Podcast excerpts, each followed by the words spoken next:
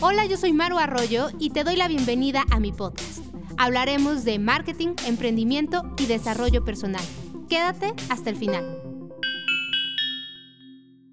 Hoy arrancamos una nueva serie del podcast. Vamos a estar hablando un poco de conocer las historias que hay detrás de emprendedores, e historias que vienen a ayudarnos un poco a mm, saber qué es lo que nos podemos encontrar en el camino. Algo que me gusta mucho de los formatos de entrevista, yo soy súper fanática del tema entrevistas y escuchar cualquier cantidad de, entrevistas en, YouTube, en eh, Spotify o cualquier otra red, es el poder aprender y como poder identificar algo que a lo mejor tú también estás viviendo y dices, híjole, aquí también me pasó a mí y dices, ah, no soy la única. Y en el mundo como emprendedor también escuchar casos de, de éxito y también de los tropiezos ayuda muchísimo como a sentirte identificado y a continuar con tu proyecto. Entonces, em, a partir de, de este episodio empezaremos a platicar con diferentes emprendedores, diferentes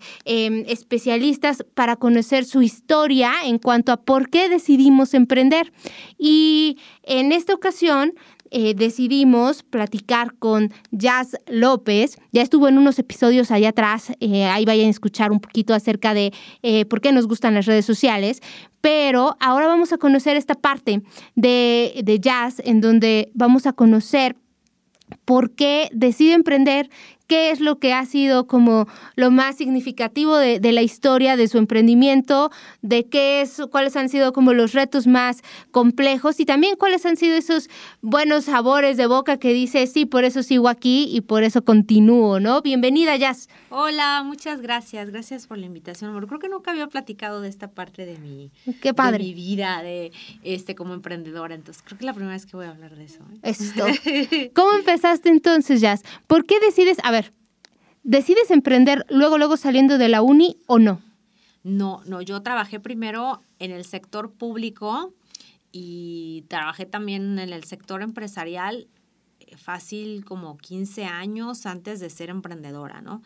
Em, pero sobre todo trabajar en el sector público. Nunca pasó por mi cabeza algún día ser emprendedor.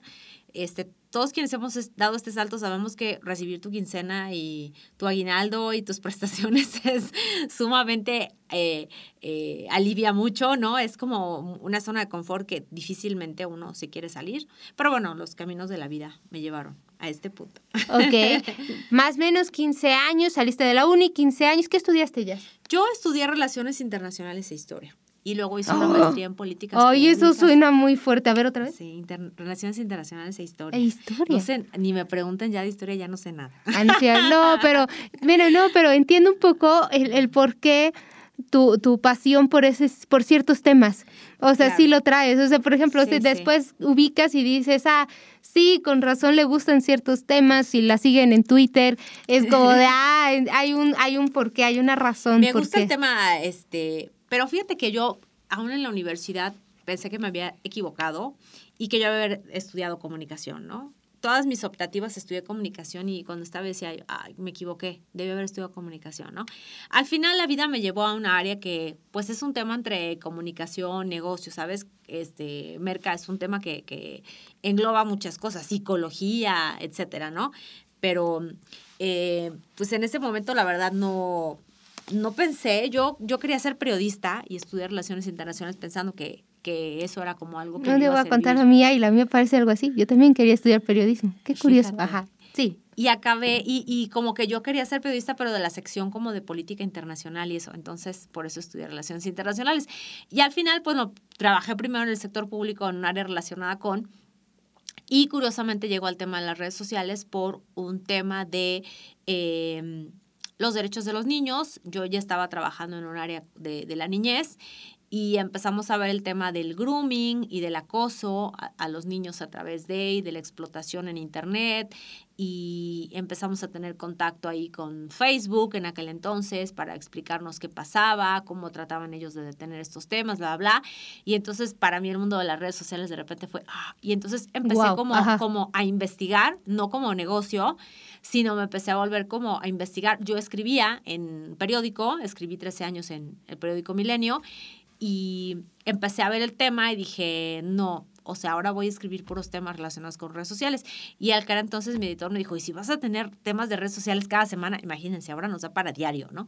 Pues no sé, yo creo que sí voy a ver cómo le hago, si no le meto uno de tecnología y así. Y bueno, así fue como llegamos al tema al de... tema de redes sociales. redes sociales, así es. De acuerdo. Entonces, realmente empecé como periodista de tecnología. De hecho, yo te conocí, o sea, cuando, cuando nos conocimos eh, y te presentabas profesionalmente, yo te seguí en Twitter y venía como eh, especialista en redes sociales en medios o una cosa así, tu descripción hace, hace bastante tiempo que nos conocemos, que ya habíamos dicho este, este fin de semana dijimos que eran 10 años que nos conocíamos, sí. Pero em, decía esto, ¿no? Que era eh, estabas en ese momento en Televisa cuando yo te conocí eh, como comentarista acerca de tecnología y cuestiones de este tipo. Entonces ahí te empiezas a interesar en el tema de redes sociales. Sigues eh, perteneciendo al sector público, ¿ok? Y después un, un, tiempo dijiste en el tema privado. Ajá, sí, sí. De ahí me fui al tema privado. Yo seguía siendo periodista de, de tecnología este, y trabajaba en el sector privado. Pero ya llegó un momento en que sí tuve que tomar la decisión. Eh, luego regresé otro, otro tiempo al sector público. La verdad es que ya estando entre que me iba al sector público y privado, una persona me dijo, oye, ¿por qué no, este, como empiezas a verle como el negocio a las redes sociales, ¿no? Ya le sabes mucho. Ah, estamos hablando 2000. Mucho, como 2009. 2009, sí, eras, o sea, de las primeras. Yo creo que eso sí, tiene que ver. Quien le pegó también en esa época a conocer.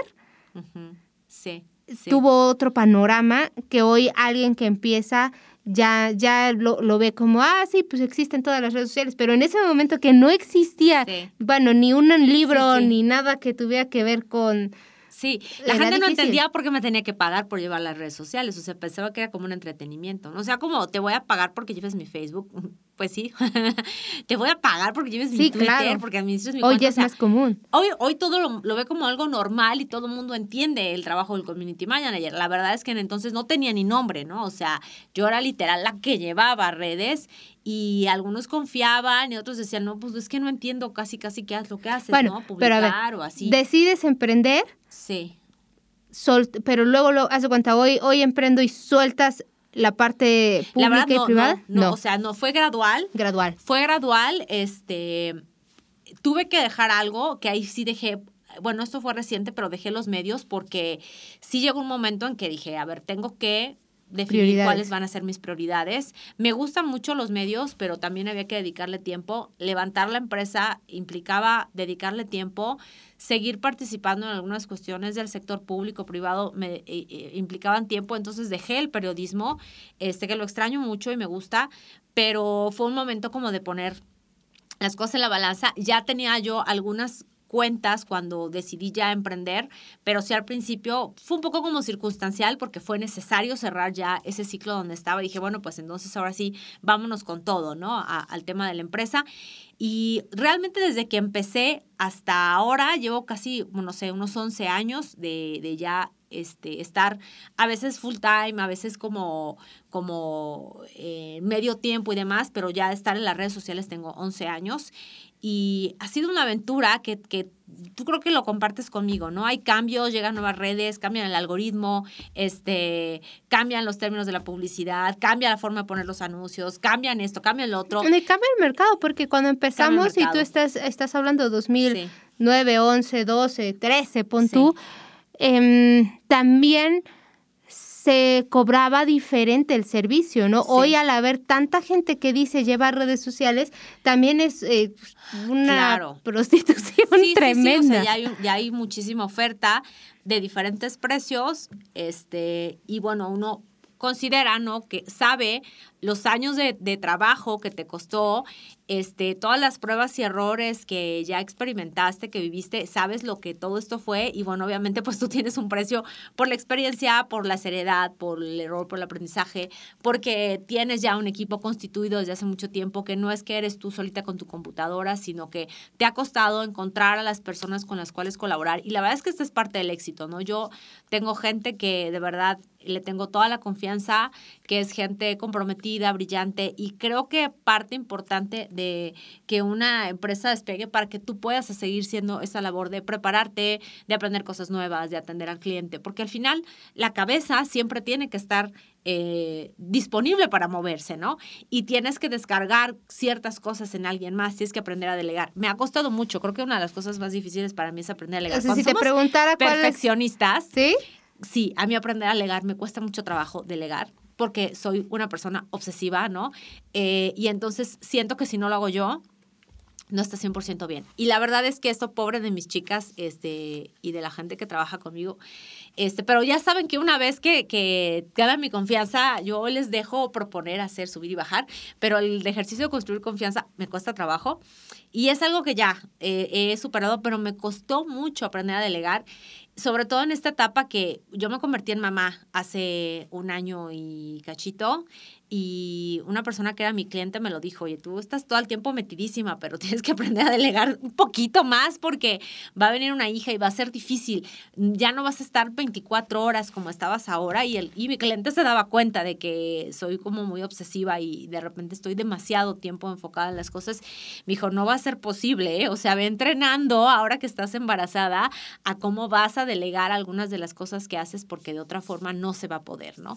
Y ha sido un proceso aprender a a, delegar y a este, tener tiempo para mi hija y tener tiempo para mi oficina y es como jugar con malabares, ¿no? No sabes qué pieza, no quieres que se te caiga ninguna, pero avientas una y sueltas otra y este, pero la verdad es que la experiencia de los años que, que llevamos, el haber construido un equipo sólido ha hecho este tránsito más fácil, ¿no?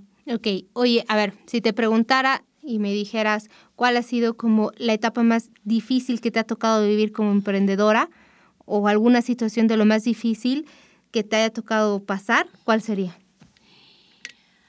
Pues sí ha habido momentos en donde de repente por circunstancias vienen, de repente se van varios clientes, ¿no? A ver, espera. Cuenta un poco, porque yo te conozco perfecto y se nos olvidó esta parte. ¿De qué es tu marca? ¿De qué es mi marca? Así, ¿qué haces? O sea, ¿qué es tu, ¿cuál es de qué es tu ah. empresa? Porque en este capítulo no lo hablamos, lo hablamos en el anterior. Ah, bueno, es que eh, para quienes no me conozcan, tengo una empresa de marketing eh, digital principalmente, pero eh, tengo una empresa que nos enfocamos principalmente a la administración y gestión de redes sociales, pero también a construcción de sitios web, email marketing y otras cosas. Corte, continúa. Listo. y este, ¿cuál fue Ah, bueno, yo creo que ha habido momentos en donde de repente, por circunstancias de la vida, se van varios clientes que no es, o sea, y, y yo soy una persona muy obsesiva y me gusta tener todo como muy calculado y de repente, pum, y son como sacones de onda de hice algo mal, que hice mal creo que el ser poco tolerante a la frustración de en qué me equivoqué, y, a veces ni siquiera es eso porque es el cliente que cerró la empresa o que ya contrató a alguien de tiempo completo para estar ahí diseñando y haciendo de todo, y, y pocas veces han sido porque me digan, no, o sea, la verdad es que el servicio no me está redituando y demás, pero sí son momentos en donde de repente dices, yo tengo que mantener, y creo que no nada más en marketing, creo que todos los empresarios pasamos por esto, ¿no? De mi primer compromiso son los sueldos, no quiero correr gente, no quiero dar a nadie de baja, este, no quiero... Eh, quedarle mal a la gente que colabora conmigo, ¿no? Quiero darles su salario, quiero darles su aguinaldo, quiero que crezcan, que cada vez ganemos más. Y, y, creo que es una, creo que para mí eso es la parte como más pesada, ¿no? Que mi gente que cede su trabajo, sea el tiempo que dedican, tengan asegurado, es lo primero que separo, cuando entra el dinero al mes, lo primero que separo es, el sueldo de, de mi gente, ¿no? Este... Y, creo que uno de los momentos, y, son varios, que de repente, ay, se va o se va un cliente muy grande, ¿no? Y dices, la pandemia también. La pandemia fue un momento difícil, este, también porque yo estaba muy acostumbrada también al contacto con, con mi gente. Hace, apenas platicábamos eso, ¿no? De, este, yo era una persona, ay, perdón, pero yo era así de, y nos vemos en la oficina de 9 de la mañana a 6 de la tarde y nadie sale de aquí, nadie respira y nadie se mueve si yo no lo autorizo, casi, casi. Y con la pandemia, pum, vino ese cambio de váyanse a su casa y para una persona que le gusta controlar las cosas, no saben qué difícil es soltar un equipo de trabajo, este, cada quien en su casa. Y ahora he aprendido mucho dan mejores resultados, la verdad, este, en home office. Las extraño porque la verdad trabajo en su mayoría con mujeres y me gustaba ese contacto, ¿no? Y esa parte de la pandemia fue difícil de, aprender a, delegar sin tenerla cerca porque antes les hablaba y a mi oficina, venga, no sé qué, y junta, y a quién le toca este. Y ahora es así como por Zoom y de repente hablar con una y con otra y no tenerla cerca. Y creo que la pandemia en ese sentido fue difícil. Económicamente un poco, pero más como el aprender a reorganizar el trabajo que yo llevaba muchos años haciendo de la misma manera y de repente aprender algo nuevo, ¿no? Yo creo que eso tiene que ver con el emprendedor, la adaptación a ciertas cosas y a ciertos este, momentos, ¿no? Como que vas, crees ya que vas bien, empieza a crecer todo y de momento en la torre, ¿no? El hecho de tener más clientes implica más gente y eso implica más gente significa controlar más cosas y, tener te tienes que readaptar financiero con esas personas. Y readaptar y yo creo que si eso pudiera ser una palabra que define a un emprendedor tiene que ver con la readaptación, o sea, ya estás bien, sí, pero eso va a durar poco, ¿no? O sea, viene otro escalón y ese otro escalón implica y cuando no es una cosa es otra, ahora ya nos cambió Facebook el algoritmo, ahora ya no sé qué, ahora entonces, bueno, cuando no es una cosa es otra, y sí tienes razón, es esta capacidad de reaccionar a todos los cambios que vienen, tanto en los clientes como en nuestro instrumento de trabajo, que son las redes sociales y, eh, y Google, es decir, en general hay que estar como que siempre viendo por dónde viene la bola, ¿no? Ok, y como emprendedora, ¿por qué dirías sí nuevamente emprender? Si hoy estuvieras en ese momento de hace 11, 12 años, ¿por qué dirías sí? Ya sabiendo todo lo que has pasado, los altos, los bajas, todo, ¿por qué dirías sí. sí. vale la pena el que a lo mejor alguien que nos esté escuchando ahorita y diga, híjole, o sea, yo estoy en este momento en los sueldos, en la pena si estoy sacando yo y ahora cómo y, pensando quizás en desertar, ¿no? ¿Tú por qué dirías si me vuelve, si me regresan al tema 2011, 12 o por ahí, ¿no? Sí.